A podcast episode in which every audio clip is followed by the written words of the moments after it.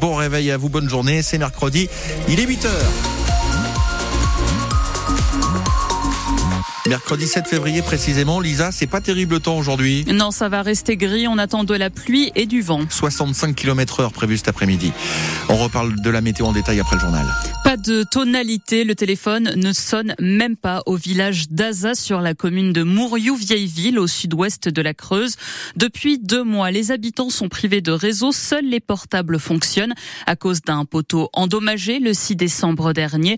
Une riveraine a d'ailleurs témoigné sur France Bleu Creuse hier matin et quelques heures plus tard, hasard ou non, Orange a remplacé le poteau. En fin de journée, le réseau n'était toujours pas rétabli et ça agace vraiment les habitantes que vous avez rencontrées, Shannon Marini.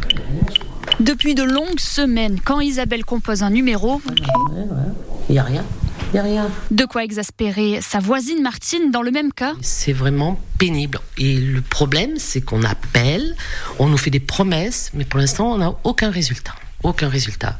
Là, on se sent complètement démuni et que personne s'intéresse à notre cas. Alors heureusement, il reste le téléphone portable, mais là encore, c'est compliqué. Ah ben, portable, oui, mais comme on est dans une zone où euh, Internet passe très très mal, donc euh, ça passe pas tout le temps. Ce qui inquiète le plus Isabelle, c'est sa belle-mère, 87 ans. C'est surtout avec la montre connectée, elle a besoin de joindre les secours et euh, en cas de chute. Et c'est très important, à 87 ans, on doit pouvoir communiquer pour euh, arriver en cas de besoin. Malgré la coupure, elle paie chacune une soixantaine d'euros de factures chaque mois et demande un remboursement. Les coupures de téléphone, d'internet, ça n'a rien d'exceptionnel chez nous ces dernières années. Il y a eu des cas à Auria, à Lourdes-Saint-Pierre, Faux-Masura, Croze ou encore Saint-Martin-Château. Parfois c'est un vol de câble, parfois un arbre qui tombe sur les lignes. Est-ce que vous, vous avez régulièrement des pannes de réseau? Est-ce que vous aussi vous êtes resté plusieurs jours plus plusieurs semaines sans téléphone ni internet. On attend vos témoignages ce matin au 05 55 52 37 38. L'inspecteur d'académie de la Creuse s'est retrouvé face à une salle vide. Le CDEN, le comité départemental de l'éducation nationale, devait se tenir hier pour présenter la carte scolaire de septembre prochain.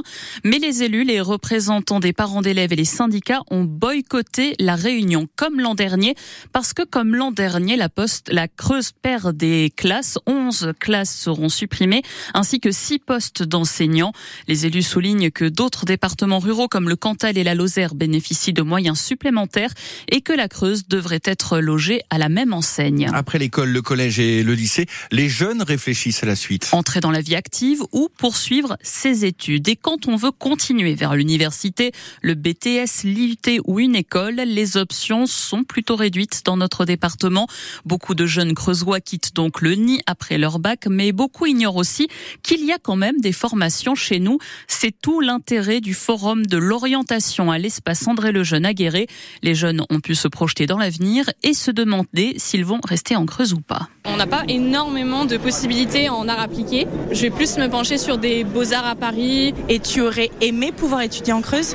Oui, parce que ça m'aurait permis de rester proche de ma famille et de ne pas prendre le train euh, tous les week-ends ou toutes les vacances. Moi, j'aimerais bien m'orienter vers des études de vétérinaire j'ai regardé les formations pour euh, la classe préparatoire à Limoges. Je suis plutôt heureux de partir dans un autre département. Ce serait pas intéressant d'étudier en Creuse parce que les débouchés en art ils sont dans les grandes villes. J'aimerais euh, continuer la coiffure, donc soit je ferais un BTS coiffure ou soit un BP à Bourganeuf. Je savais pas que je pouvais continuer en Creuse, je l'ai appris il y a pas si longtemps que ça.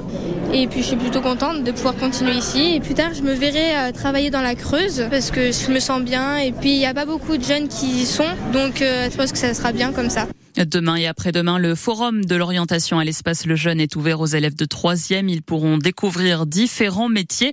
Nous y revenons après le journal avec notre invité. Nous recevons Laura Foucard, directrice du Centre d'information et d'orientation de la Creuse. Le procureur de Limoges poursuivi pour harcèlement sexuel. Il a été convoqué hier devant le Conseil supérieur de la magistrature. Plusieurs femmes lui reprochent des propos déplacés ces dernières années. La décision sera rendue le 12 mars. L'autoroute A20 a rouvert dans le sens Paris vers Limoges, les travaux sont terminés au niveau de la croisière. Dans l'autre sens, ça devrait rouvrir demain matin.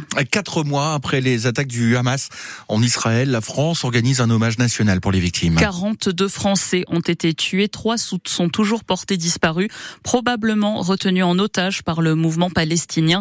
La cérémonie aura lieu ce matin 11h45 aux Invalides. Le gouvernement de Gabriel Attal sera-t-il au complet aujourd'hui? L'annonce pourrait tomber dans la journée après le Conseil des ministres. Les sénateurs disent oui à l'entrée des animaux dans les EHPAD, mais un oui soumis au choix des directions. Le Palais du Luxembourg examinait hier la proposition de loi sur le bien vieillir. L'une des mesures les plus commentées, c'est l'autorisation pour les résidents d'intégrer une maison de retraite avec leur chat ou leur chien. Les sénateurs laissent donc la décision aux directeurs et aux directrices des établissements. Au Palais sur Vienne, au nord de Limoges, certains résidents s'occupent d'animaux. Estelle Romer, vous avez rencontré Jackie, 77 7 ans, dont le plaisir quotidien est de prendre soin de deux canaris. Bonjour. Je m'occupe tous les jours des oiseaux matin et soir. Hum. Là, c'est la baignoire, ils, se, rentrent dedans, ils me font rire. J'adore les animaux. Qu'est-ce que ça vous apporte?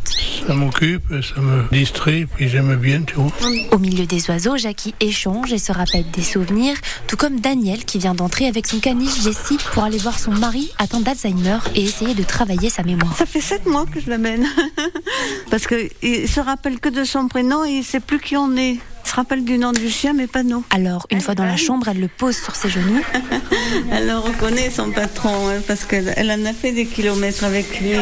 Elle a fait des tours. Face à la scène, le verdict est clair pour David Penroux, le directeur. Bon, on a bien vu, hein. son sourire se met en place, ses yeux s'ouvrent, euh, il est focalisé sur le chien, on sent qu'il est content, ça c'est intéressant. Et si l'animal n'est pas interdit, il demande souvent trop de responsabilités. C'est inscrit dans le règlement de fonctionnement, en effet, sous condition de pouvoir euh, continuer à s'en occuper, le faire sortir pour, euh, pour ses besoins pour une balade. C'est ces conditions-là en fait qui limitent ensuite l'accès euh, des animaux dans l'établissement. Alors, les résidents EHPAD pourront-ils prendre leur animal ou non? David Penroux, comme les autres directeurs d'établissement, auront le mot de la fin. Les sénateurs ont aussi validé la création d'une carte professionnelle pour faciliter la reconnaissance du travail des aidants à domicile.